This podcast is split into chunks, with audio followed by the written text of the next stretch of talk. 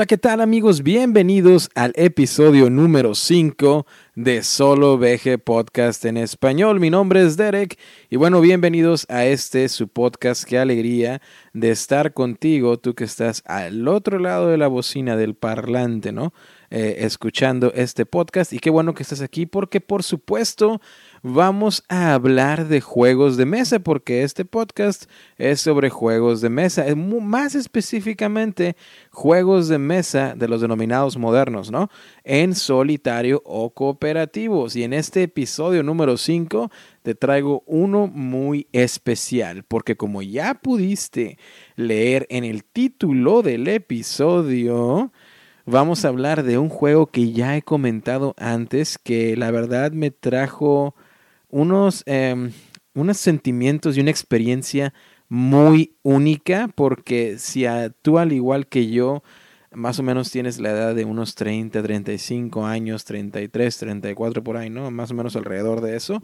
O incluso un poco más grande, o un poco más chico, ¿por qué no? Y si creciste en Latinoamérica principalmente, recordarás aquella mítica serie de los Power Rangers. Creo que también en, en España, obviamente, mis amigos de, de, España, por allá, ¿no?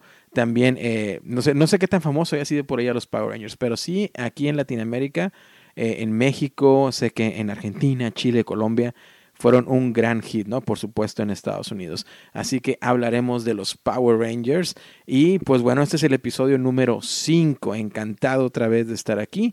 Durante este episodio, primero te platicaré de los juegos que pues he estado disfrutando últimamente, que ya había sido hace bastantito que habíamos grabado el episodio número 4. Por cierto, si empiezas a escuchar un poco de ruido detrás, así como que relámpagos y truenos, es que actualmente en este momento que estoy grabando en la ciudad de Indianápolis, es de noche y hay una tormenta eléctrica con fuertes vientos, así que pues bueno, ¿no? Esperemos que no se nos vaya la luz y que nos impida seguir grabando. Pero bueno, Vamos a hablar de los juegos que hemos estado trayendo a mesa.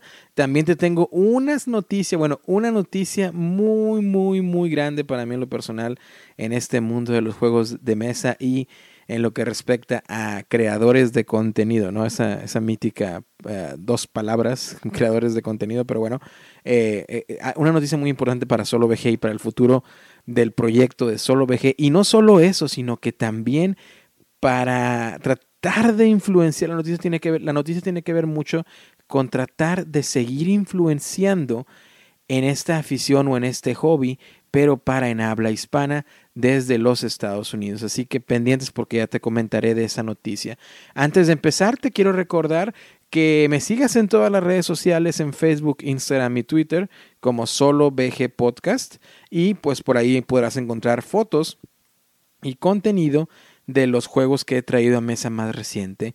Eh, trato de jugar así que casi a diario eh, y siempre estoy eh, compartiendo posts de algunas noticias, compartiendo Kickstarters, compartiendo fotos de lo que traigo a mesa, de las, ideas que traigo en mente, ¿no? Así que, pues bueno, en Instagram, Twitter y Facebook como Solo VG Podcast. Y si eres como yo, ¿no? De la vieja escuela y deseas hacerlo de manera más privada, pues lo puedes hacer enviándome un correo electrónico a solovgpodcast arroba gmail o gmail.com. Y pues bueno, vamos a empezar. Ahora sí, episodio número 5. Ahí vamos avanzando poco a poquito, poco a poquito, eh, tratando de tener más episodios y más contenido. Por supuesto, esto lo hago todo gracias a todo el apoyo de ustedes y por ustedes y por mí también porque lo disfruto bastante. Así que bueno, a empezar, como siempre, en 3, 2, 1.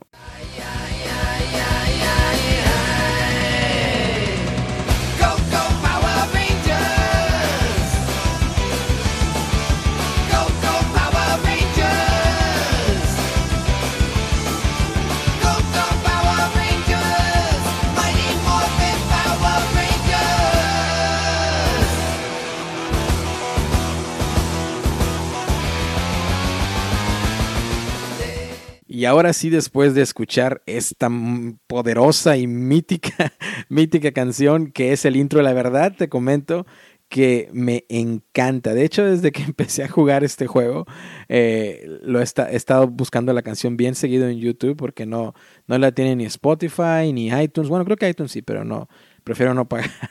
Entonces la he estado poniendo en YouTube y créeme que ha habido lapsos, soy honesto, a lo mejor voy a voy a sonar muy nerd o muy geek, pero este, ha habido lapsos en el que voy conduciendo rumbo a mi trabajo y traigo la canción de los Power Rangers a todo, a todo volumen porque era, era la primera probablemente para muchos, o incluso para mí, la primera introducción, así como que a, lo metalero, este, obviamente al nivel ¿no? de los Power Rangers en la niñez.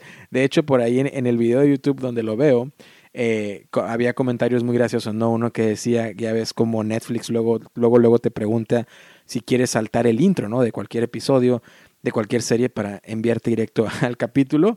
Eh, venía por ahí un comentario de que Netflix me pregunta si quiero saltar el intro y yo pongo por supuesto que no, ¿no? Unos comentarios que, que ponían por ahí y otros, eh, otros eh, comentarios, obviamente en inglés más hacia la cultura americana, diciendo de algunas personas más o menos de las edades que ya comentaba, que esa canción fue de las primeras pues experiencias metaleras, ¿no? Que le llamaban en cuestión cuando eras un niño y veías ese tipo de series. Y la verdad que sí, la verdad que yo veo que esta canción tiene influencias incluso un poco de como de anime, ¿no? De ese, ese rock metal del anime. Eh, lo comparo un poco, por ejemplo, con la versión original, eh, no la mítica de los Caballeros del Zodiaco que se escuchaba en España, que era la misma que se escuchaba en Latinoamérica, que es como un himno nacional para mí, porque es otro de los animes que me encanta, Los Caballeros del Zodiaco o Saint Seiya. Eh, lo comparo un poco, ¿no? Con el Pegasus Fantasy, un poquito así de fuerza de metal, eh, de, rock en eso y me encanta, me encanta. Pero bueno, no vamos a hablar de música, vamos a hablar de los Power Rangers. Pero antes de brincar, te tengo que decir que he estado jugando últimamente y obviamente comentarte un poquito de algunos de esos juegos, lo más que se pueda de mecánicas y de algunos otros no, porque bueno, los episodios van a tener que seguir, ¿no? Y necesito contenido para seguir grabando. Últimamente, más recientemente, he estado jugando un juego que se le podría traducir al español como un juego de descubrir pistas de manera crónica, o sea, una tipo aventura, algo así como un escape room, ¿no? O un, cuarto de escape, los famosos cuartos de, escape que por lo regular, o al menos aquí en Estados Unidos son muy famosos, los famosos escape room. Y pues bueno, este es un juego que ha sacado de OP, antes llamado USopoly, que es con la, con la licencia de Scooby-Doo. Yo me encantaba ver Scooby-Doo. Em, y aún yo creo que me encanta si lo veo, las originales. Eh, y este es titulado eh, El escape de la mansión embrujada. Y es un juego, como te digo, con temática de escape room, que al principio, cuando saques el, el, instructivo, pues simplemente te va a decir que pongas una loseta, que es el primer mapa donde vas a iniciar, que te, te cuente un poco de historia, de cómo llegaste a esa mansión. Y tendrás a los personajes, por, por supuesto, Vilma, Shaggy, Scooby, Fred, Daphne. Y eh, con todos esos personajes, cada uno tendrá un librito que irán siguiendo y que irán leyendo pistas de acuerdo a las cosas que vayas descubriendo. No te quiero spoiler mucho porque creo que es un juego. A este juego no le voy a hacer un review. Así que te platico, vas descubriendo pistas y conforme vas descubriendo pistas vas abriendo sobres, algo así tipo Legacy, ¿no? Pero muy divertido porque esos sobres van a tener eh, cosas que vas, artefactos que vas a poder utilizar para interactuar con las losetas y descubrir nuevas pistas. Tendrás un mazo de cartas también, del cual irás sacando pistas de acuerdo a las instrucciones que vas a ir recibiendo de cada personaje. Tiene una manera muy, muy diferente y muy didáctica porque ya, he jugado algunos de esos juegos Escape, que se le llama o de escape, que de hecho por lo regular son de precio muy accesible y que solamente eso es con una aplicación, tienes una hora, usualmente tienes una hora para resolverlos. En esta ocasión con, este, con Scooby-Doo, escapando de la mansión embrujada, no tienes tiempo y se trata, o, el, la mecánica del juego es que también cada jugador no va a controlar solamente a cierto personaje, es decir, Tú vas a distribuir los personajes en la mesa de acuerdo, de acuerdo al número de jugadores, pero de una manera justa para que todos estén interactuando. Por, por, por, ejemplo, yo ahorita puedo estar leyendo algo de Scooby, pero no quiere decir que yo voy a ser Scooby todo el juego. También alguien más puede leer. Cada personaje tendrá su libro. Y, por ejemplo, por decirte algo para que explicarte un poco la mecánica. Digamos que estamos en el... Eh, te voy a poner algo así muy hipotético para no spoilearte mucho en caso de que quieras tener el juego. Eh, digamos que estamos en un cuarto y vemos que, hay, vemos que hay una puerta al fondo del cuarto, ¿no? Esa puerta va a tener tres dígitos o tres números, vamos a llamarle 3, 4, 5. Cada personaje va a traer su propio standy o su propio eh, figurín, ¿no? Ahí al lado del tablero.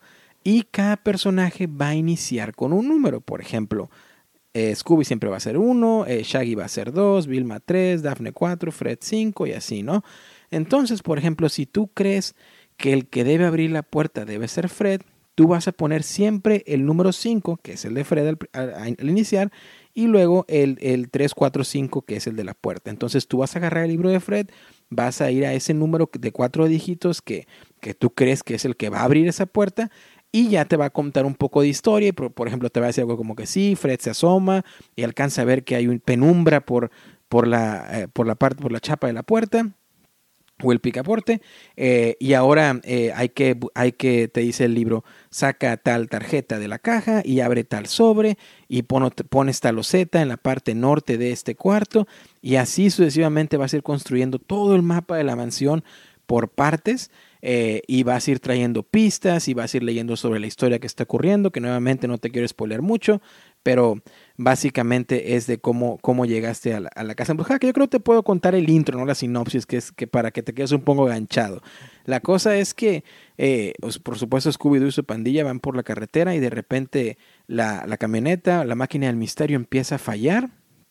Eh, por ahí ven que las luces de checar motor se encienden, del aceite se enciende, entonces la máquina queda varada en medio de una tormenta como, que, como la que estamos viviendo ahorita en Indianapolis y está, por supuesto, todo oscuro en medio de la noche, en medio de la nada.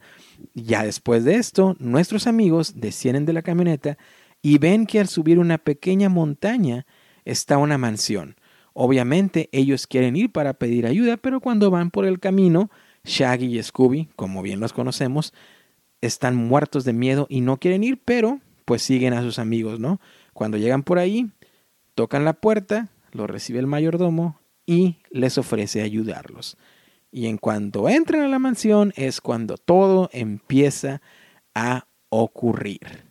Y ya no te cuento más en caso de que te hayas quedado un poquito por ahí enganchado, ¿no?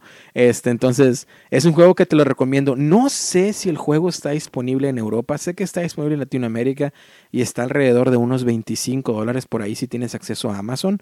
Eh, eh, estoy casi seguro que está en Europa también disponible o hay maneras de conseguirlo, ¿no? Por segunda mano o así, pero eh, si tienes la oportunidad te lo recomiendo 100%. La única cosa es que no, no creo que haya en castellano, por lo menos no hasta ahorita, pero es un inglés muy, muy básico, muy sencillo, que incluso si tuvieras que ir en cada párrafo a traducir por Google Translator o por algo así, ¿no? Eh, no tendrías mucho problema porque no hay mucha narrativa así tan inmersa, ¿no? Es básicamente te van contando la historia de una manera muy didáctica y tú más que nada te vas a poner a investigar y los párrafos son cortos. Así que es un juego que te lo recomiendo bastante. Ya te conté más o menos cómo se juega, pero bueno, eh, eh, la verdad que vale la pena por ahí checarlo, te lo recomiendo. Otro juego que he estado jugando bastante es Volver al Futuro, o Regreso al Futuro de Funko Games. Y creo que la vez pasada también te platiqué de este. Y he estado jugando mucho ese juego porque va a tener algo que ver con la noticia que ya te voy a comentar más tarde. Así que también de ese, de ese gran juego haré un episodio y no te comentaré más.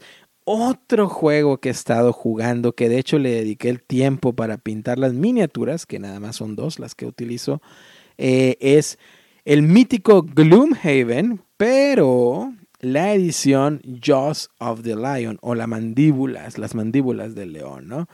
Este, obviamente, estoy casi seguro que tú sabes de qué edición estoy hablando, es este nuevo eh, Gloomhaven que Cephalor Games o Isaac Childers ha sacado para de una manera más directa lo puedas ahora sí que jugar y terminar porque en realidad son creo que entre 18 o 20 escenarios y ya, termina la campaña.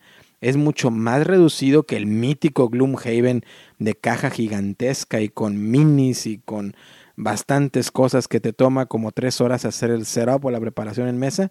Este es mucho más como le llaman streamline, mucho más directo, mucho más aterrizado. Y de hecho trae algo que me encanta, que los primeros cinco escenarios son tutoriales y no se sienten como tutoriales, porque desde un principio ya estás, abres el libro de aventuras, por cierto, viene un libro de aventuras, y ya te pones a jugar.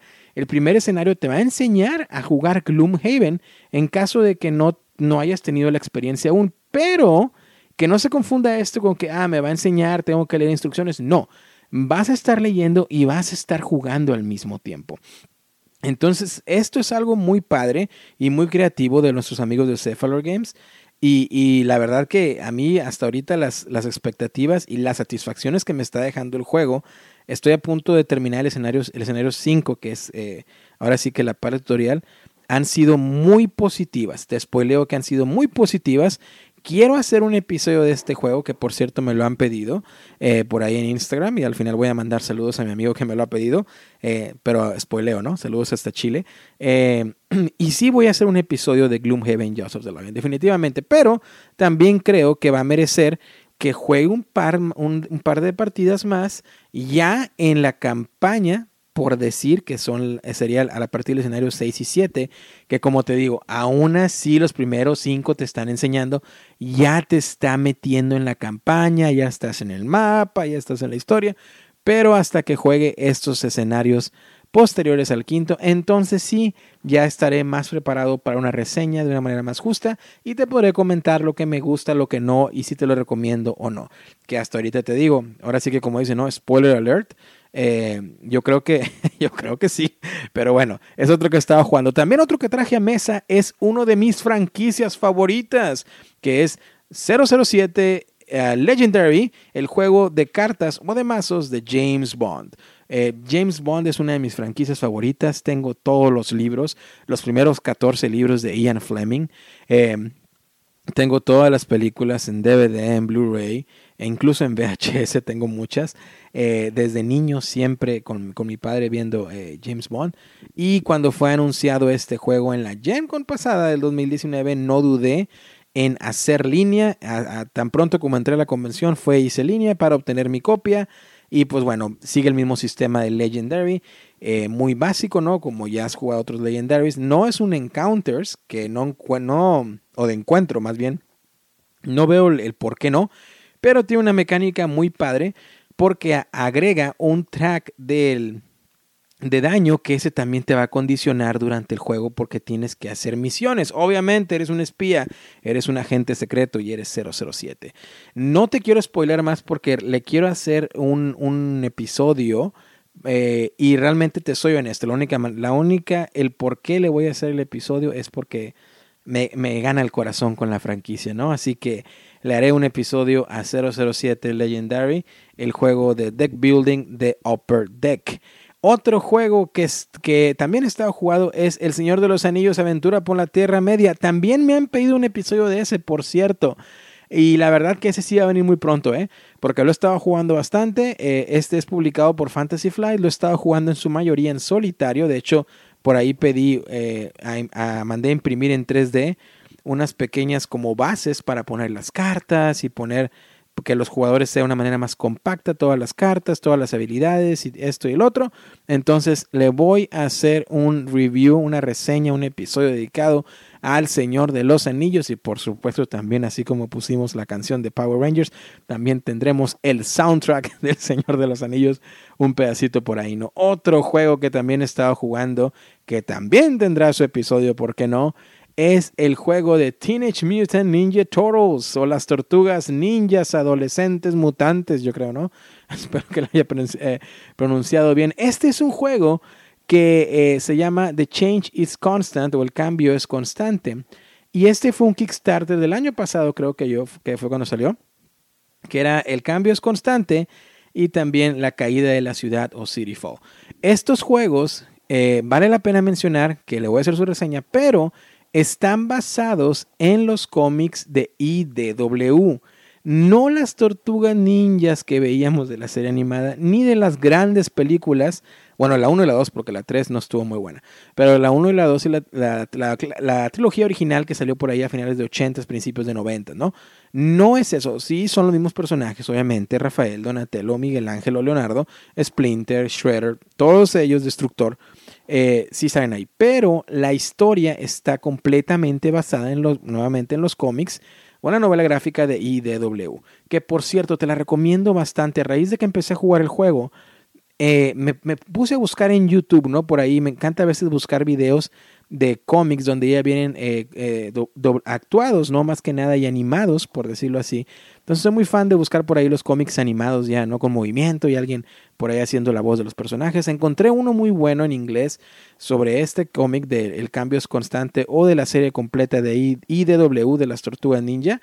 Y la verdad que me encanta y está muy bien, es mucho más oscuro, una temática o un ángulo más oscuro tomado de las tortugas ninja pero encaja muy bien con el juego porque el juego de hecho los escenarios los irás completando a su vez leyendo una parte del cómic en el juego. Entonces si tú sigues el cómic y luego juegas el juego, pues se va a conectar de manera muy importante. Y este Kickstarter, como te digo, salió el año pasado y este año, a principios de este año creo que fue, sacaron el de la serie animada de Batman que obviamente yo me fui con todo al Kickstarter y también es otro que estoy esperando y no te quiero comentar más de mecánicas porque como te digo, este episodio también va a venir próximamente en el cual hablaremos de las tortugas ninja mutantes. También otro que he jugado es un juego de control de área. No es muy nuevo, pero es del universo de Magic, del famoso Magic y estoy hablando de Héroes de Dominaria o Heroes of Dominaria. Y Héroes of Dominaria es básicamente un juego de área control en el cual tratarás de eh, obtener puntos de victoria tratando de usar tus recursos que ya conocemos en el universo de Magic para poder completar objetivos y al final que tenga más puntos de victoria ganan. Yo soy muy ajeno al universo de Magic, no conozco mucho del universo de Magic o podría decirse que no conozco nada del universo de Magic, pero creo, por lo que he visto en las cartas y, los tipo de recursos, creo que para todos los fans de Magic y que quieren jugar ese juego o un juego de tablero de área control o de control de área, creo que les va a gustar, ¿no? Y creo que por ahí va, va a embonar bien. Ahora, si hay algún escucha por ahí que sea fan de Magic, si tu amigo o amiga eres fan de Magic y ya probaste este juego, y no te gustó o si te gustó, por favor déjalo en, déjalo en los comentarios, sobre todo en la liga correspondiente de iVox, ¿no?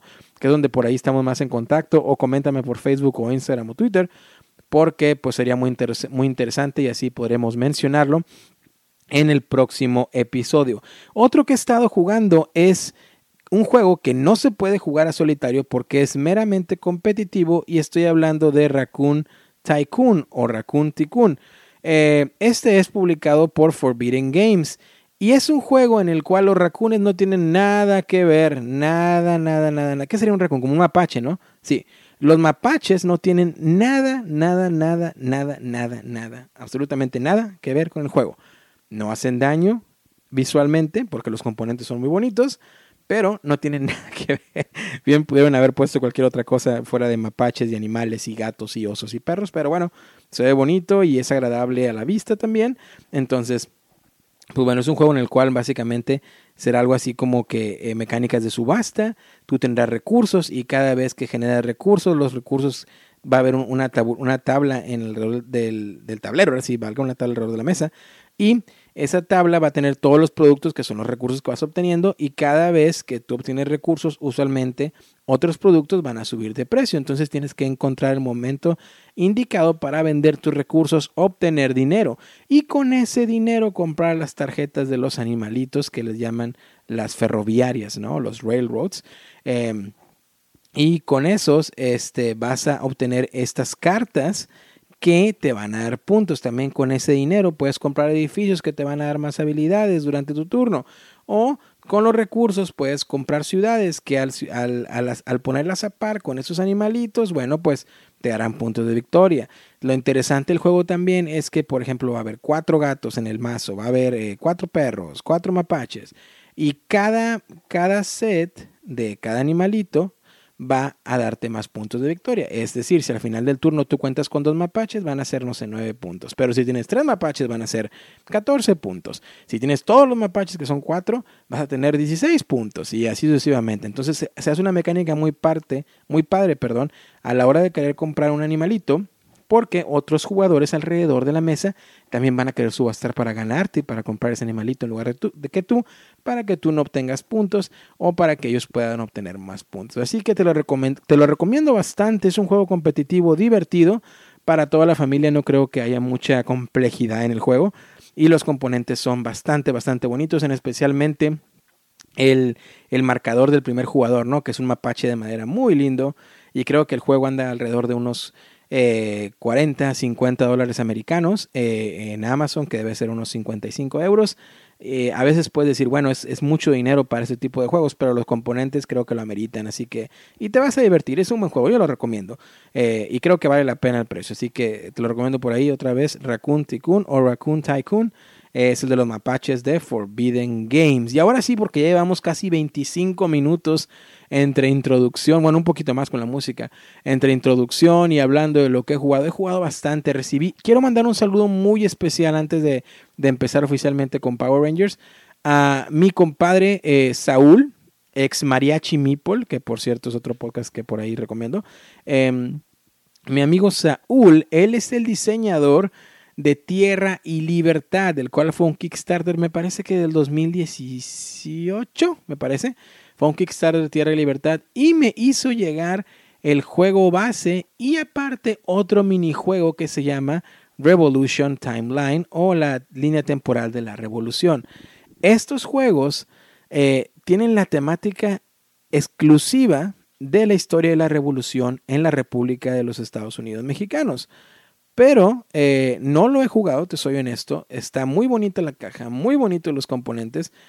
De verdad, tengo muchas ganas de traerlo a mesa. Ojalá esta semana lo pueda traer a mesa y te compartiré fotos en las redes sociales y próximamente haré un episodio. Ojalá en ese episodio también, ¿por qué no? Pueda tener a Saúl aquí y, estar comentando. Yo estoy seguro que has escuchado a Saúl tú antes, en, como te digo, en el, en el, podcast de Mariachi, o probablemente lo sigues en Facebook, o eh, él también está con Malinche Games. Entonces, ojalá pueda tener a Saúl. Saúl, te hago la invitación abierta si estás escuchando, para tenerte en el podcast y poder hablar de Tierra Libertad. Y muchas gracias por enviar la copia del juego, que ya lo estaremos por ahí eh, tratando de probarlo, ¿no? Y ver qué, qué, opinamos. Obviamente siempre de una manera honesta, pero tratar de ver qué opinamos del juego. Y ahora sí, ya no te quiero eh, abrumar más, ¿no? Con lo que estaba jugando.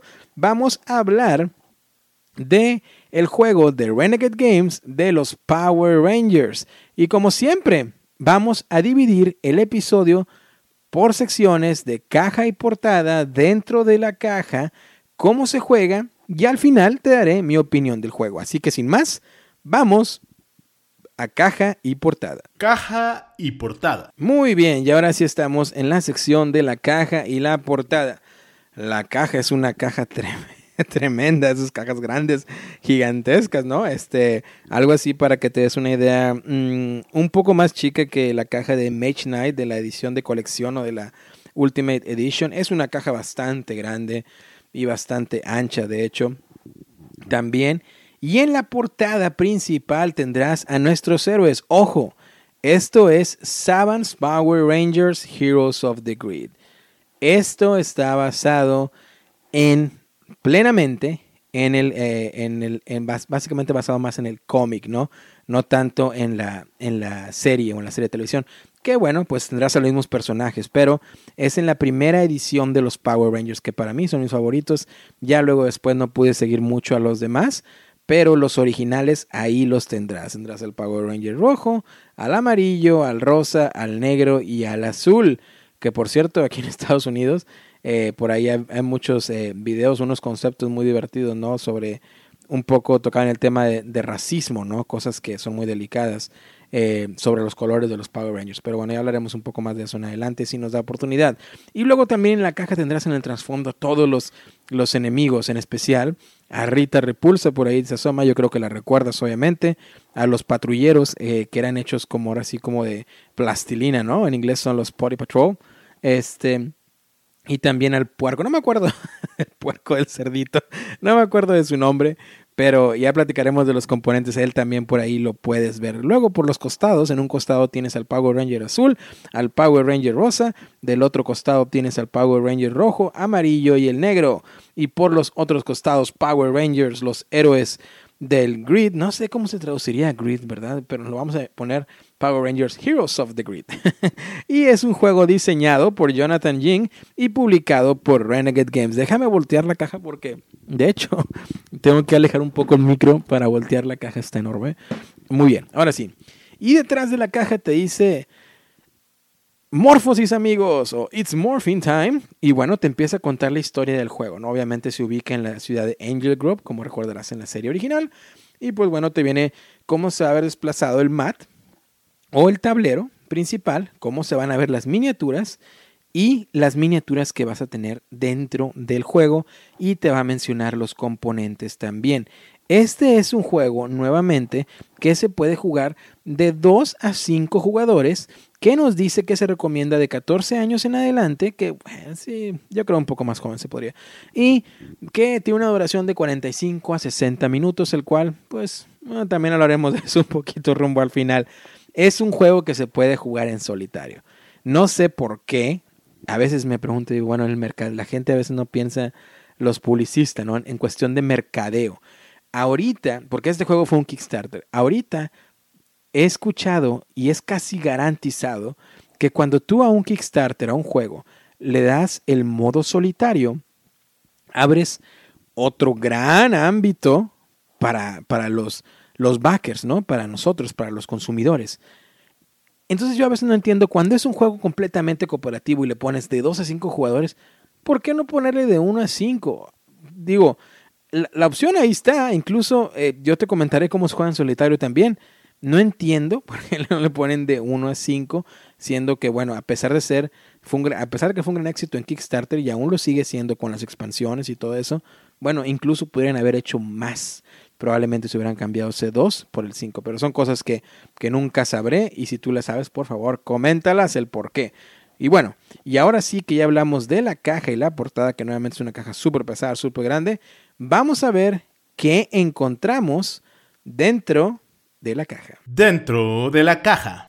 Y ahora sí estamos dentro de la caja y lo primero que te voy a decir es que vas a encontrar a las cinco figuras de los Power Rangers, los cinco personajes principales, cada uno ya en su color. Pero las miniaturas están de están grandes, están incluso no te imagines que es una miniatura como las tradicionales que utilizamos para todos los juegos, eh, qué sé yo, para Gloomhaven, para el Imperial Assault, para el que te imagines, ¿no? Manches o Madness o Mansiones de la Locura, no. Estas son miniaturas que yo no sé ni por qué le llaman miniaturas, son figuras que están grandes. De hecho, en la caja le, vienen figuras, no vienen miniaturas. Son figuras grandes que la calidad, y ya te platicaré. También vas a encontrar las cartas, las cartas principales para los personajes. Vas a tener las cartas de combate. Vas a tener 24. Ahora sí que los, eh, los soldados, le llaman ellos los foot soldiers, ¿no? Los 24 soldaditos eh, o los que crea Rita con, con plastilina. Eh, espero, creo que recuerdo que era plastilina. Si era algo más, por favor, recuérdame también tú.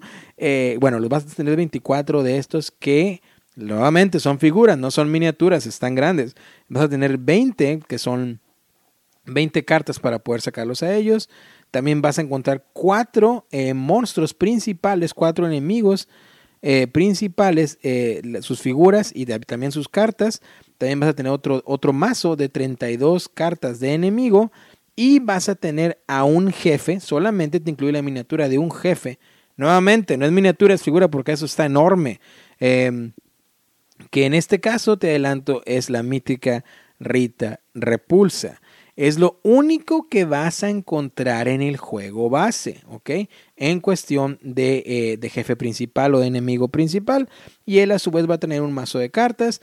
Para formar el tablero principal vas a tener cinco locaciones, cinco losetas grandes que te van a venir, que estas vienen por los dos lados para darle más rejugabilidad al juego, que hablaremos de eso también.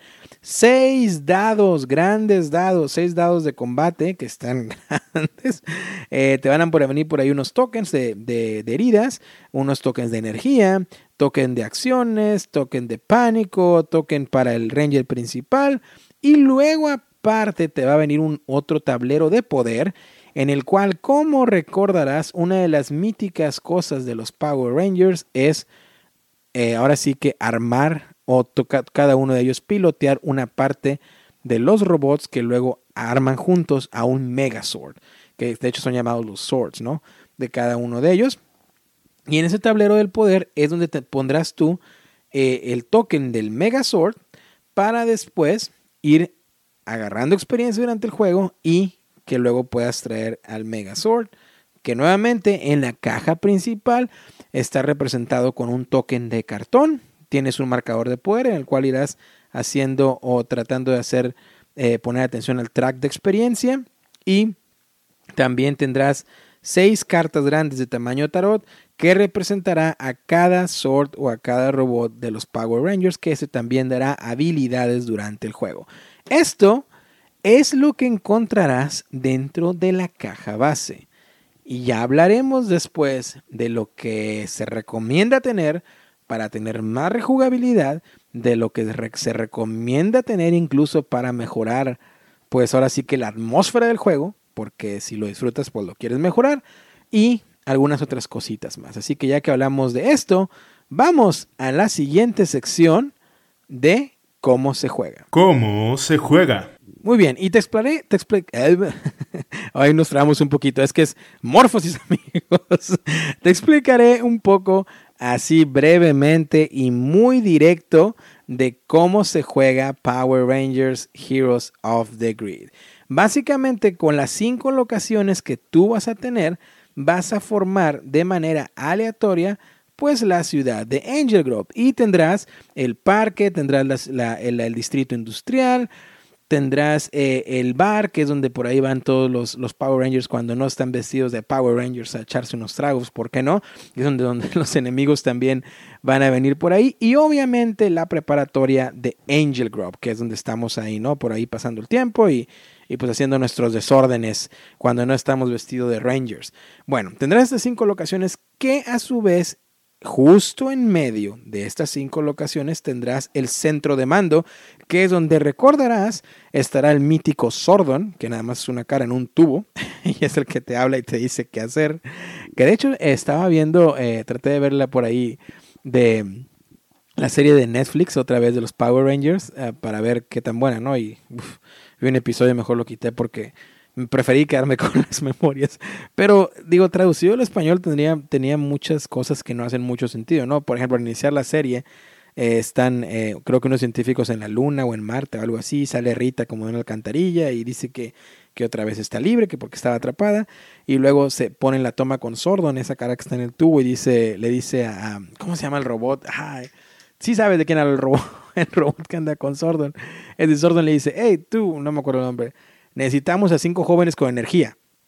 Y casualmente teletransportan estos, a estos cinco jóvenes de, la preparatoria, lo cual pues no tiene mucho sentido, ¿no? Pero bueno, la traducción así es, eh, estuvo muy random, ¿no? Muy aleatorio. Necesitamos a cinco jóvenes con energía y pum. Pero bueno, eh, eran otras épocas y mejor nos quedamos con los bonitos recuerdos de nuestra, de nuestra niñez. Bueno, eh, ¿de cómo se va a jugar? Bueno, vas a colocar a tus jugadores en distintas partes de, la ciudad, ¿no? Donde tú los quieras acomodar. De hecho, van a empezar todos en el centro de mando. Corrijo, el primer error en la explicación, ya viene. Van a empezar todos en el centro de mando. Y cada uno de los Power Rangers tendrán tres acciones. Con la acción la puedes usar. Una de tus acciones puede ser moverte a cualquier locación. Otra de las acciones puede ser eh, iniciar una batalla, que iniciará una serie de turnos entre tú y los villanos. Y otra es ahora sí que descansar o eh, intercambiar ese punto de acción para obtener más energía. Cada energía va a ser el recurso con el cual vas a estar jugando cartas de tu mano. Ya cuando antes de hacer esto vas a estar revelando cartas que van a ir colocando enemigos en cada locación. Y conforme vas avanzando en ese mazo de enemigos, también por ahí irán saliendo monstruos y al final también saldrá, por supuesto, en el juego base Rita Repulsa. ¿Cómo ganas el juego? Muy sencillo, derrotando a Rita Repulsa. ¿Cómo haces esto? Bueno, te explico. Después de haber puesto todos los enemigos de un mazo de cartas que irás sacando cinco cartas cada turno, después de ponerlos en cada locación, tú elegirás qué hacer con tus héroes. Como ya te dije, tienes esas acciones o esos tokens de acciones, cada quien tiene tres y puedes hacer lo que quieras. Entonces, por ejemplo, si dos eh, Power Rangers están en una zona y hay por ahí dos, tres enemigos, uno de ellos, nada más un Ranger, no el otro, puede eh, gastar una token de acción para iniciar la batalla, pero en esa misma batalla, como el otro Ranger está ahí, puede participar. Y básicamente lo que harás es contar cuántos enemigos hay en ese distrito o en esa zona y sacarás el mismo número de cartas con, de los enemigos, los cuales tendrán efectos de ataque o de qué hacen cuando es su turno y así. Tú a su vez tendrás una, mano de cinco cartas que obtendrás de tu mazo de cartas de cada Ranger, en el cual podrás eh, activarlas con los recursos de energía entre el grupo, porque es cooperativo, las, los recursos de energía que tengan tú y el Ranger que está participando en la pelea, y podrás usar tus cartas para atacar una de tus cartas para atacar a los enemigos. Tú irá, irán así, el turno de los héroes, juegas una carta, atacas al enemigo y luego los enemigos si todavía están vivos, ellos te atacan a ti. Luego puedes ir tú o el otro ranger, no, tiene que ser un uno y uno, pueden ustedes eh, dialogar en la mesa y así cada quien irá jugando una carta y luego los enemigos hasta que una de las dos partes pues ahora sí que sea derrotada y cada vez que derrotas a un enemigo quitarás la figura de ahí y la pondrás en el, tablero del Megazord. Y cada vez que juntes a cinco figuras de ahí, luego las quitarás y avanzarás el token del Megazord uno hacia la derecha o el token de experiencia uno hacia la derecha.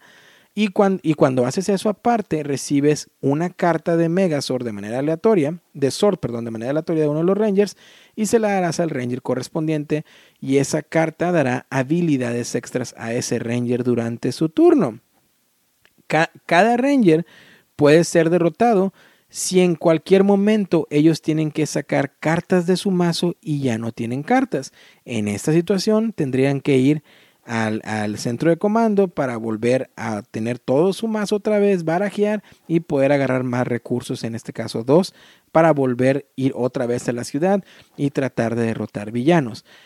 ¿Cómo perdemos el juego? Si en algún momento los Rangers que estén participando en el juego quedan todos al mismo tiempo exhaustados, bueno, entonces se pierde el juego.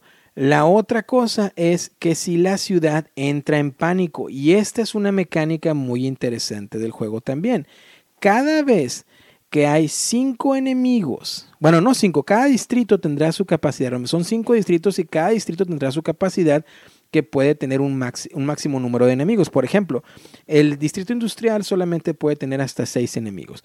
Entonces, en algún momento, ese distrito, durante la fase de poner enemigos en el tablero, llega a tener seis o más, pondremos en ese distrito un token de pánico. Y todas las figuras que vayan a aterrizar ahí, en lugar de ponerse ahí, se iré, pondrían en el adyacente del lado izquierdo. Y el adyacente del lado izquierdo probablemente en ese entonces tenga cuatro figuras más una más que viene, ya lo vas a poner en cinco. Probablemente esa sea su capacidad límite y esa zona también entró en pánico. Y así sucesivamente. Y si en algún momento todas las ciudades están, todos los distritos de la ciudad están en pánico, también el juego se va a perder. Ahora bien, cada vez que un monstruo cae en un distrito, así esté el monstruo solito ahí, o sea, el monstruo y otra figura enemiga nada más, y aún así el límite diga 6 en el distrito, automáticamente como es un monstruo, entra en pánico. Eh, igual si es un monstruo o es Rita Repulsa, que es el jefe, la ciudad, el distrito va a entrar en pánico, perdón. ¿Cómo quitas el pánico? Bueno, pues derrotando a los enemigos totalmente, que limpiando esa zona y el pánico se quita. Esa es la manera en la que puedes perder y es la principal manera en la que vas a perder el juego. Y básicamente el juego es así, ¿no? Jugando cartas, tratando de moverte de un lado a otro, tratando de destruir enemigos, tratando de regenerar recursos, tratando de, ir, ir tomando experiencia, derrotando todos los enemigos que se puedan para que puedas obtener cartas de Sword. Para el último, ya cuando tienes todas las cartas de los Sword, la siguiente carta va a ser el Megazord o el gigantesco robot que se junta entre todos los robots de todos los Rangers. Y entonces sí, pones la gran pedazo de cartón de token que te viene en el juego la pones en el distrito que tú quieras y pues ese Megazord va a hacer bastante daño ahí a los enemigos. Y esta es la idea principal de cómo se juega Power Rangers, que en teoría y de una manera más básica es un juego de los denominados Tower Defense o defensa de la torre, ¿no? Defensa del castillo. Estás tratando de destruir a todos los enemigos que puedas en un circuito para que estos no eh, eh, lleguen a sobrepoblar las locaciones y pues puedas la ciudad entre en pánico y pierdas el juego. Es un juego totalmente cooperativo, sumamente cooperativo, porque como te digo, cuando hay una batalla, todos los Rangers presentes pueden participar, pero no tiene, no hay ninguna regla de que es uno, luego el otro y luego el otro, no. El que tenga una carta eh, buena la puede jugar, puede pagar los recursos, recuerda que también vas a usar los recursos de los otros jugadores para pagar tu carta, porque hay cartas que son caras. Entonces ahí viene lo cooperativo, ¿no? De ver qué nos conviene más, aún así que gastemos los recursos de manera grupal o, o qué sé yo. Entonces un juego totalmente cooperativo que con la temática embona muy bien si recordamos con la serie de los Power Rangers o con la idea de los Power Rangers que pues bueno no somos los chicos buenos y, y tratamos de, de hacer el bien de la manera más cooperativa que se pueda. Si lo juegas en solitario, pues simplemente como yo lo prefiero es jugar con tres Power Rangers para que no sean tantos y controlo tres mazos de cartas que no es difícil controlar porque cada Ranger tiene más o menos unos 10, 12 cartas, no es muy difícil. Este, y pues bueno, tener las, usar los, los habilidades más balanceadas que se puedan, ¿no? Por ejemplo, el Ranger Azul, que es Billy, él es bueno en, en, en generar recursos y tratar de, de devolver cartas a la, de, de, la zona de descarte hacia la mano de los otros jugadores. Eh, Jason, por supuesto, el, el, el, Power Ranger, el rojo, él es el más poderoso para pelear. Y por ejemplo, el otro que pelea muy bien también es el, el Power Ranger negro. Este, él también tiene mucho ataque, mucho punch de pelea. Entonces, Puedo, usualmente juego con esos tres y, trato de, de, ganar. No he ganado hasta ahorita, pero, pero eh, he estado cerca, muy, muy, muy cerca. Y todas las veces que he perdido ha sido por en la maldita mecánica del pánico. este, pero bueno, ya te platicaré un poquito ahorita en, cuando te cuente en cómo se en la reseña, ¿no? La parte si de decirte si te recomiendo este juego o no. Eh, otra cosa de la que te quería mencionar que te había comentado antes durante el episodio es que por ahí de las temática, ¿no? Que se habla de, de sobre todo aquí en Estados Unidos, ¿no? De, del, del, racismo. Se decía que en aquel entonces eh, el Power Ranger amarillo, bueno, pues era la, la asiática, ¿no? Eh, entonces, pues bueno, amarilla por asiática. Obviamente el Power Ranger negro, pues era un personaje afroamericano. Eh, y luego el azul también lo relacionaban un poquito porque creo que el actor, eh, creo que él era bisexual o algo así. Entonces por ahí va un poquito la temática. Probablemente incluso en Latinoamérica o en otros países no le prestemos atención. Pero bueno, yo viendo por aquí videos de cosas interesantes sobre los Power Rangers, pues también descubrí eso. Y otra cosa también es de que creo que fue en la temporada 2 donde ya eh, a mitad de la temporada 2 los personajes principales dejaron de salir, a excepción de Jason David Frank, que era el Power Ranger verde, que creo que luego después hizo blanco. Eh, y pues bueno, él sí siguió, pero porque creo que les pagaban como 600 dólares a cada, a cada actor por, por episodio y, luego ya nunca firmaron contrato para regalías, ni algo así. Son historias muy interesantes, pero bueno, por ahí unos, como se le dice, ¿no? Fun facts de, eh, extra, datos extra sobre el juego de, o sobre la temática de los Power Rangers. Y ahora que te hablé de cómo se juega, vamos a la siguiente sección, donde te digo si es mejor jugarlo en solitario y en, o en cooperativo y si te recomiendo el juego. Así que vamos allá.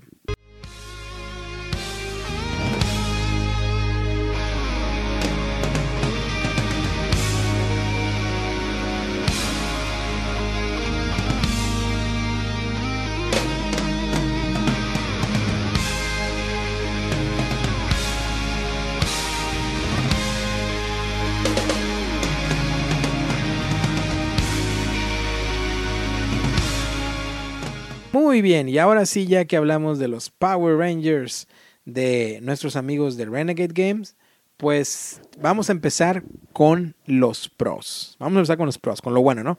Lo bueno, los componentes.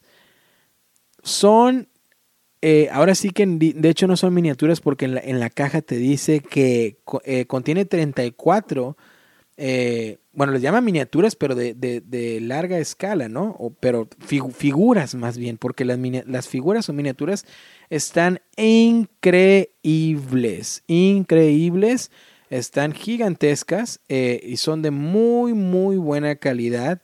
Si a ti te gusta pintar miniaturas, bueno, como a mí que yo soy malísimo, me gusta pintar, pero soy malísimo para pintar, estas están gigantescas, o sea, no puedes fallar. Es la primera vez en miniaturas que voy a poder pintar ojos, porque están gigantescas y la calidad es muy buena. Y esto no era, no era para esperarse menos, siendo que viene de Renegade Games. Entonces, ese es un gran pro, los componentes. Y también este va a ser una contra y ahorita te voy a decir por qué. Otra, otra cosa, otro pro o otra cosa positiva al juego es eh, el, el, tablero del juego base al ser reversible. porque lo puedes usar de principalmente cuando haces el cero por la preparación, lo haces de manera aleatoria para que los distritos no queden adyacentes uno con el otro siempre la misma vez juego tras juego. Pero si los volteas, usas el lado contrario, vendrá con habilidades para cada locación que por lo regular la hará más difícil.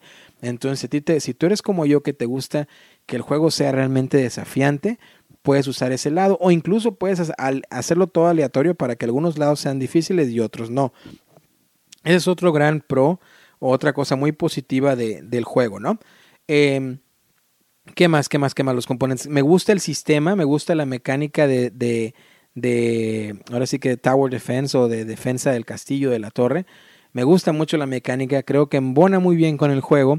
Eh, me gusta, me gusta porque como te digo, esa mecánica del pánico, a pesar de ser muy fastidiosa, porque es la principal manera en la que vas a perder el juego, eh, te, te, pone en esa posición en la cual tú tienes que saber cuándo ir a cierto territorio y tratar de derrotar a estos malos y a lo mejor a otros no ponerle mucha atención para tratar de no perder el juego, en especial a los monstruos, porque ellos, como te comentaba, en el cómo se juega, van a, crear que el distrito eh, se esté en pánico automáticamente cuando ellos llegan.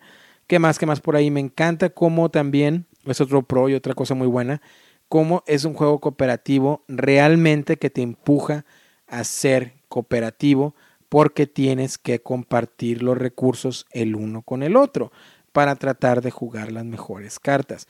Otra cosa muy positiva que me gusta del juego es el track de experiencia, de cómo cuando vas matando a ciertas figuras, las vas poniendo en el otro, eh, otro tablero del Megazord para ir obteniendo esos swords o esos robots, los cuales dan más habilidades a los, a los Rangers. Eh, y aparte, pues si sigues haciendo esto, vas a obtener el Megazord, que es el, el robot, ¿no? El gigantesco. Eso me gusta mucho. vamos ahora a las contras. A las contras, vamos a hablar de las contras.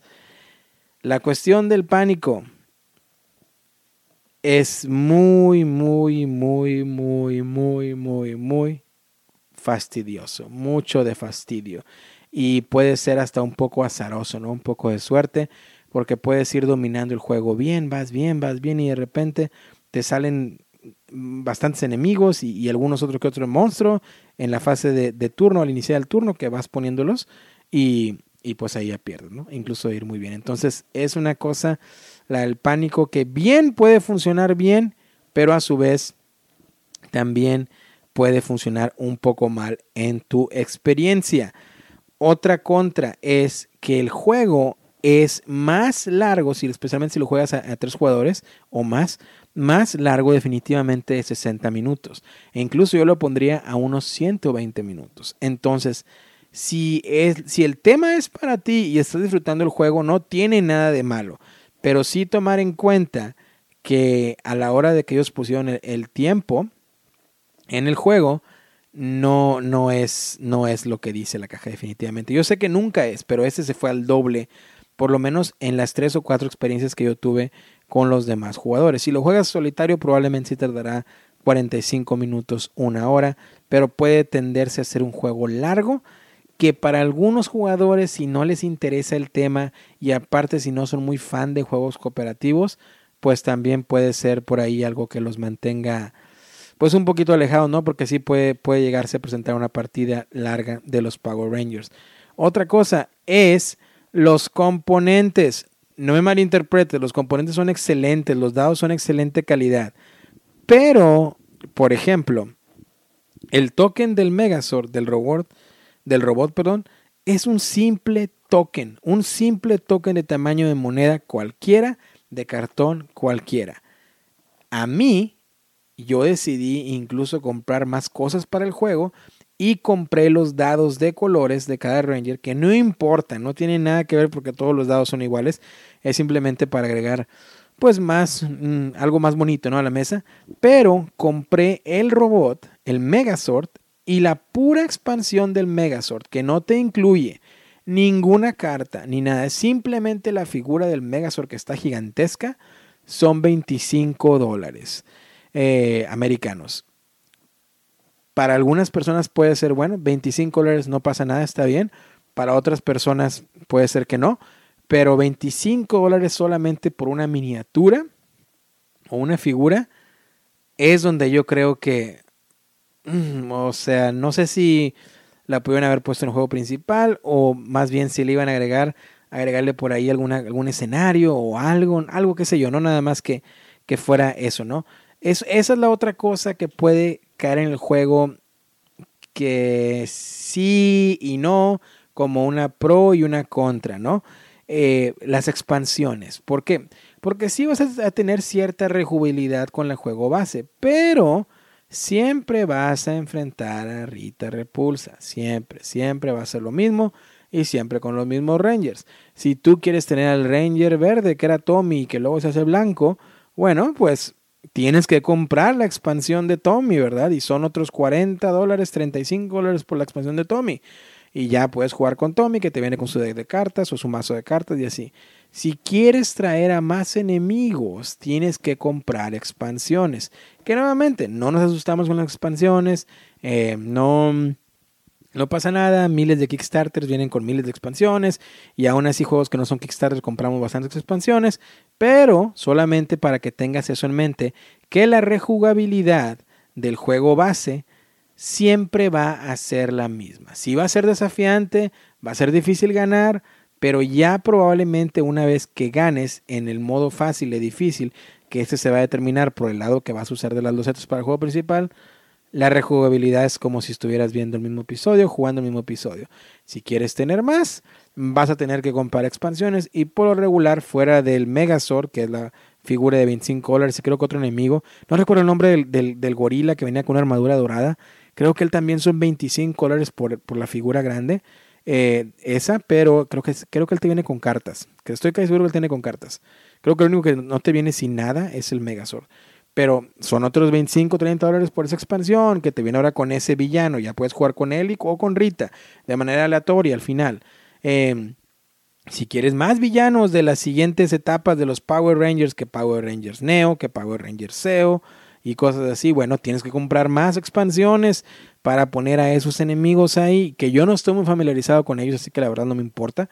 Pero si tú, si tú sí estás familiarizado y quieres jugar contra esos enemigos y con esos nuevos Rangers, vas a tener que comprar esas expansiones. Esa es la otra cosa que te quería poner por ahí en mente. Fuera de eso, fuera de eso el juego, el juego está muy bien, el juego me gusta mucho, lo disfruté mucho. Eh, no me lo mandaron, yo lo compré. Eh, y, no me arrepiento, no me arrepiento. Creo que pagué por el juego, eso sí, tampoco, también es un poquito carito. Creo que pagué por el juego base como 80 dólares americanos, que lo vale por los componentes que trae la calidad de los componentes, pero es un juego que a lo mejor un poco carito para lo que ofrece, fuera de los componentes, ¿no? Eh, porque creo que, creo que yo lo compré con descuento y creo que el precio regular en tiendas es cerca de los 100 dólares americanos. entonces, pues tomar eso en cuenta, ¿no? De que, de que puede, pues puede ser un, juego caro y si lo comparas con otros que hay en el mercado más o menos del mismo precio, pues es donde sí y no. Pero nuevamente, a mí en lo personal, no, no me arrepiento, lo compré, me gustó, lo sigo jugando, no he podido ganar, como te digo, eh, pero lo sigo jugando y hasta ahorita no me importa comprar más expansiones. Probablemente la única que, me gustaría comprar sería la del Power Ranger verde. Y ya tengo el Megazord, entonces está muy bien. Ya cuando derrote a Rita, buscaré por ahí otro enemigo y así, ¿no? Eh, la otra cosa es el espacio, es una caja muy grande, entonces ya depende de ti si tienes por ahí en tu cuarto de juegos o en tu casa o en tu departamento suficiente espacio, ¿no? Y para que lo tengas en cuenta o para que vayas ideando por ahí si lo quieres obtener, que es una caja grande y cada expansión pues ocupará también su espacio, que nuevamente no nos asustamos por eso porque pues estamos en este hobby, ¿no? Lleno de expansiones y de Kickstarters y demás. Así que pues esto es, ¿qué calificación le doy al juego? A este juego creo que del 0 al 5, en el cual el 0 es un una abominación. No quiero ni gastar energía en quemarlo. Y un 5 es, el es aquel juego el cual eh, todas las noches o todas las veces que voy a jugar lo quiero traer a mesa. A este juego de los Power Rangers Heroes of the Grid, juego base, le doy un 3.8. Mm, me trajo muy buenas memorias de cuando yo veía la serie. Como te digo, no la quise ver nuevamente porque está Ahora si la ves no la disfrutas. me quedo con los recuerdos, pero me trajo recuerdos muy lindos, eh, poniendo eh, las canciones por ahí de fondo mientras juego. Eh, me la pasé muy bien en solitario, me la pasé muy bien cooperativo. Y pues bueno, creo que por eso le doy un 3.8 en la escala del 0 a 5 a los Power Rangers. El modo solitario, como te dije, lo puedes jugar con tres Rangers o dos Rangers, incluso no hay problema. Y el instructivo te va a marcar simplemente las pequeñas diferencias que vas a hacer en el cero o en la preparación o incluso en algunos turnos, pero nada, nada complicado, ¿no? Ahora bien, si prefiero jugarlo solo o cooperativo, aquí es donde me guardé una contra del juego. Y te la voy a decir. Yo prefiero jugar Power Rangers solo o máximo a dos jugadores. ¿Por qué? Porque la otra contra del juego es que es un juego que muy, muy, muy fácilmente puede caer en el jugador alpha player o en el, el sí, jugador alfa, ¿no? Aquel que siempre toma las decisiones y básicamente los otros jugadores son espectadores.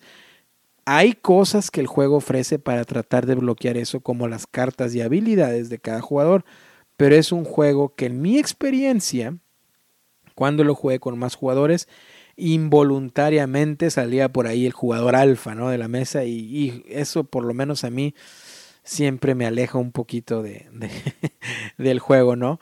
Y pues obviamente cuando lo jugué en solitario no tuve ningún problema, lo jugué con un amigo, no tuve ningún problema, lo jugué con mi esposa, ningún problema, así que creo que la mejor versión para este juego sería uno a dos jugadores, a menos que tu grupo pongas por ahí una regla como las que siempre pongo yo cuando juego juegos cooperativos, es por favor, no jugadores alfa, así todos podremos disfrutar del juego. Está bien sugerir, pero nada de hacer lo del jugador alfa y tratar de imponer una decisión, ¿no? Entonces, pues bueno, es, ese es la única, el otro detallito que por ahí quería comentar. Espero que hayas disfrutado bastante este episodio, así como yo lo disfruté. Espero que este episodio te ayude a decidir si este juego es para ti o no. Y por favor, te pido que me dejes tus comentarios en la liga correspondiente de iVox. Que por cierto, llegamos a la hora de mandar saludos. El último episodio que fue 2000, eh, ahorita cómo se llama, eh, el Black Angel o 2001, una odisea espacial. Por ahí nos comentaba Enrique Pineda, fíjate, hace tres semanas que ya, tenía tiempecito que no subía episodio. Eh, Enrique Pineda decía, no conocía este juego, pero lo cierto es que tras tu explicación me dan ganas de probarlo y eso que no soy muy de euros. Excelente, qué bueno que eso es lo que estoy tratando de buscar. Que estos episodios, aparte de hablar de lo que más nos gusta, que es juegos de mesa, que estos episodios te pueden ayudar con mi, con mi poca o mucha experiencia con el juego, te pueden ayudar a decidir si el juego es para ti o no y, podamos comentar juntos en las redes sociales y, ver, ver qué pasa, ¿no? Ver qué onda, como decimos en México, ver qué onda con el juego, a ver si nos gusta, si no nos gusta o qué, qué podemos hacer, ¿no? Eh, también nos comentaba por ahí ese proyecto de YouTube. Ah, es que se me andaba olvidando la noticia. Ahí viene. Ese proyecto de YouTube suena muy interesante. Ojalá salga adelante. En definitiva, otro gran podcast. Muchas gracias por tu labor, Enrique. Muchas gracias a ti. Creo que te comenté por ahí y te contesté. Siempre contesto cuando me comentan. Sí, le contesté que muchas gracias. Eh, muchas gracias, Enrique. Obviamente por aquí también por el podcast, por, eh, por estar ahí, ¿no? Por estar al pendiente y, y pues bueno, por, pues por seguirnos, ¿no? Y muchas gracias y la verdad que, que yo encantado de que haya nuevos proyectos. Y eh, en eso estamos, ¿no? Estamos buscando eso también. Creo que en el episodio anterior, que era el que hablábamos de un mundo maravilloso o It's a Wonderful World, por ahí también nos comentó mi querido amigo Pablo Opaso, me dice de It's a Wonderful World o del mundo maravilloso, dice, me quedó claro que It's a Wonderful World no es para mí. Gracias por la reseña, un abrazo. Un fuerte abrazo hasta Pablo Opaso. Creo que lo he escuchado por ahí en otros podcasts y creo que mi amigo es chileno. Corrígeme, Pablo, por favor, si estoy mal en los comentarios. Eh, y ah, creo que él es de, del entreturno. Uh, ojalá no, las, no me esté equivocando. Del entreturno, creo que sí es del entreturno. Ojalá y no, pero el entreturno es un gran podcast, por cierto, escúchenlo. Eh, y bueno, mi querido Pablo Paso, un fuerte abrazo. Y eso nuevamente es la intención, que si si no es un juego para ti, bueno, ya lo escuchaste en el podcast y ya dices, bueno, ¿sabes qué? No, no es para mí y ya lo que sigue, ¿no? Next. Bueno, entonces, pues eso fue eso también. Y también quiero mandar un saludo, ya que ah, por Instagram nos está pidiendo, me ha estado pidiendo mucho de que haga el, review del episodio de Gloomhaven. A mi amigo Mitherong, se pone Mitherong por ahí en Instagram, Mitherong. Un abrazo a mi compadre Mitherong hasta Chile.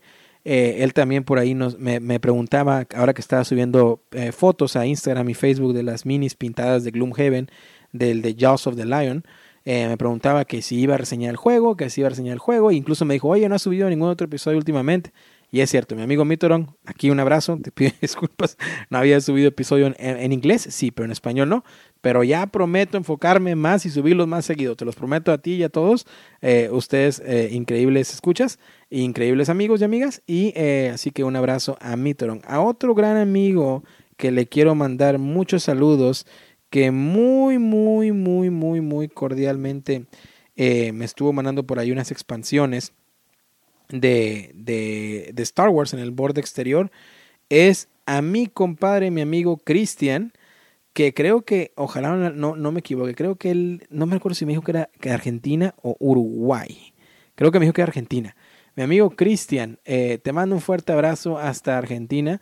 Eh, muchas gracias por, por ahí, por mandarme la expansión y los archivos para la expansión de en el borde exterior de Star Wars. Eh, y luego también me hablaba de otro juego por ahí de, me mandó por ahí un WhatsApp de otro juego de, de los de tanques. De, es Cristian de Argentina. Una disculpa por ahí si no, si no, lo, no lo mencioné bien al principio. Y él me recomendaba también el juego Tanks Duel Enemy Crosshairs. Este, lo voy a probar, lo voy a probar. No lo he probado, pero prometo probarlo. Y Cristian, muchas gracias por seguir ahí también este, por Instagram, por Twitter y por todos lados, ¿no? Recuerda que me puedes seguir en, Facebook, Instagram, Twitter como solo VG Podcast. Y estos fueron los comentarios, ya llevamos un poquito más de una hora, increíble, ¿eh? En este episodio número 5, esos fueron los comentarios de, que me han dejado por ahí en los, en los hilos de Evox, que nuevamente por ahí dejen sus comentarios, y en las demás redes sociales. Antes de despedirme, quiero dar la noticia, una gran noticia. Eh, por lo menos en lo personal y para el, para el podcast. Nos vamos a estrenar como invitados en YouTube. Hasta ahorita como invitados. Eh, y ya próximamente trataremos de arrancar el proyecto de Solo VG Podcast en YouTube as well. En, as, well. en YouTube también. Me confundo, pienso que estoy grabando el podcast en, inglés. Eh, si tú sigues algunos youtuberos por ahí, ¿no? En inglés de juegos de mesa, probablemente te sonará One Stop Co-op Shop. Ellos son un canal que se dedican a hacer reseñas e incluso partidas por lo regular o en su mayoría de juegos en solitario. Ellos también tienen un podcast en inglés que también va llamado One Stop Co-op Shop. Estuve hablando porque entrevisté para el podcast en inglés, que ya va a salir próximamente este episodio, con mi amigo Michael Kelly. Michael Kelly es el productor y es el principal eh, conductor de estos videos, ¿no? Él siempre está jugando, siempre dando sus reseñas y, así, ¿no? Y él me invitó a que formara parte de One Stop Co-op Shop jugando una partida en español para su canal. el primer video que hicimos fue del juego Volver al Futuro, por eso no te quise explicar nada de las mecánicas. Y este video debe de estar al aire en una o dos semanas en su canal de One Stop Co-op Shop. otra vez más, es One Stop Co-op Shop. Y eh, ahí me vas a ver en dos, tres semanas por ahí. Yo lo voy a compartir también en, el Facebook y en Instagram de Solo VG Podcast, pues para que esté al pendiente. Y hice una partida que ya grabé de duración un poquito más de una hora, en la cual te hablo y te enseño a jugar y jugamos juntos a volver al futuro de, de Funko Games y diseñado por Prospero Hall, ¿no? Entonces, ojalá lo puedas ver, ojalá lo puedas disfrutar, ojalá puedas comentar en el video, porque si, eh, si hay comentarios y si hay likes y todo eso, pues eso ayudará y motivará a One Stop Cop Shop a que me sigan invitando.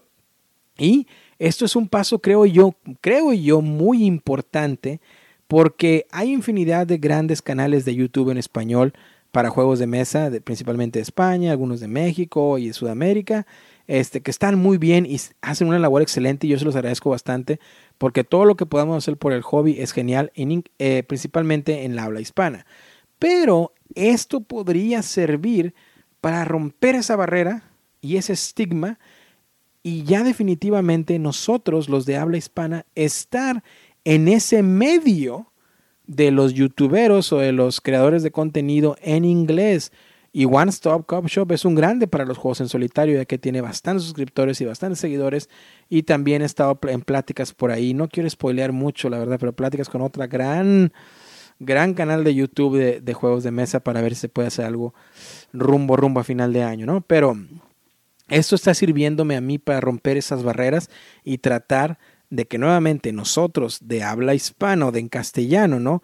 Que nos encanta el hobby, hacer nuestra presencia también y demostrarles a no solamente Estados Unidos, sino a todo, eh, toda la, la, comunidad anglosajona y toda la comunidad de habla inglés de este hobby, demostrarles que aquí estamos y que aportamos bastante, que jugamos bastante, que vaqueamos bastante y que aquí estamos y que somos gran parte de este hobby también demostrar a los publicistas, a los diseñadores que nos volteen a ver, que nos presten atención y que así también más diseñadores de habla castellana o hispana sigan saliendo a, luz y más eh, editoriales y así. Entonces creo que nos beneficia a todos. Así que por favor estén pendientes de este gran evento, de este gran video, gran evento, gran video que estará por ahí y espero que me den todas sus críticas, ¿no? Eh, constructivas, ojalá, todas para poder mejorar y ya haremos el canal, el canal de Solo VG próximamente. Así que bueno, esto fue todo por el episodio de hoy. Muchas gracias por estar aquí. espero lo hayas disfrutado. Eh, cuídate mucho, disfruta mucho, juega mucho y por supuesto no olvides estar al pendiente de Solo VG Podcast en español y también de Solo VG Podcast en inglés, ¿por qué no? Mi nombre es Derek y nos escuchamos hasta la próxima.